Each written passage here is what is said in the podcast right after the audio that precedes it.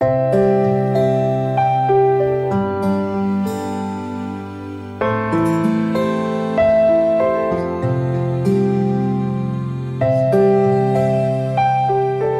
兄姐妹平安，每天五分钟，牧师陪你读圣经。今天我们要读的经文是马太福音第六章五到八节。你们祷告的时候，不可像那假冒为善的人，爱站在会堂里和十字路口上祷告，故意叫人看见。我实在告诉你们，他们已经得着他们的赏赐。你祷告的时候，要进你的内屋，关上门，祷告你在暗中的父，你父在暗中查看，必然报答你。你们祷告不可像外邦人用许多重复的话，他们以为话多了必蒙垂听。你们不可效法他们，因为你们没有祈求以先，你们所需用的，你们的父早已经知道了。上一段经文，耶稣责备法利赛人，他们在施舍行善，故意大张旗鼓，让人看见，为了得着好的名声，得着人的称赞。耶稣说，这叫做假冒为善。接着，耶稣继续责备假冒为善的人。合理的猜测，这同样是责备法利赛人的话。耶稣说，这一些人爱站在会堂和十字路口祷告，同样是故意要叫人看见。耶稣仍然说，他们已经得着了他们的赏赐。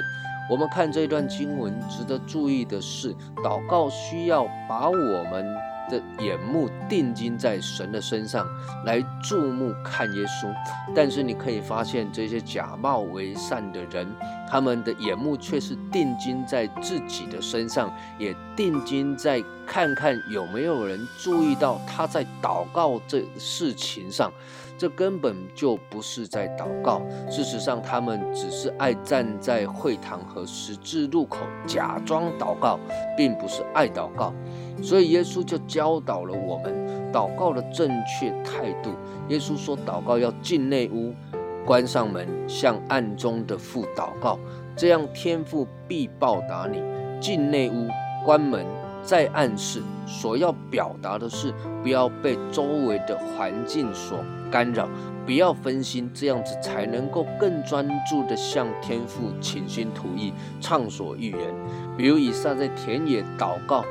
耶稣在山上祷告，彼得在屋顶祷告，这都是要与环境与身边的人有所分别，以免受到影响而分心。接着，耶稣又说，祷告不可向外邦人用许多重复的话。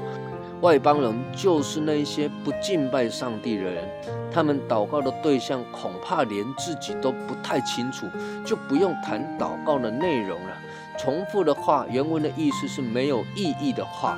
诚如刚刚所说的，因为对象错了，所以当然祷告就是没有意义，说的再多也没有意义，也是枉然。旧约中有一个故事，与这一段经文非常的贴切。列王记十八章二十五到二十六节，这里讲说，以利亚对巴利的先知说：“你们既是人多，当先挑选一只牛犊，预备好了，就求告你们的神的名，却不要点火。”他们将所得的牛肚准备好了，从早晨到午间，求告巴利的名说：“巴利啊，求你应允我们。”却没有声音，没有应允的。他们在所筑的坛四围涌跳。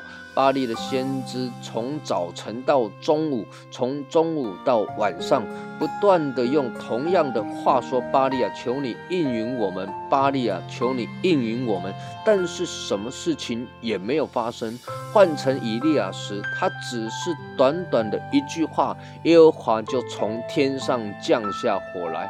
祷告的对象要对，祷告的眼目要对，祷告的环境要对，祷告的目的要明确。这是耶稣教导我们祷告的方式与态度。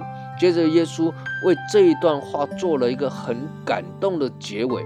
他说：“你们不可效法他们，因为你们没有祈求以先，你们所需用的，你们的天赋早已经知道了。天赋知道我们的需要，明白我们的心思意念。既然如此，为什么要祷告呢？因为借着祷告，让我们更亲近神，让我们明白神的心意，与他同工。”愿神赐福于你。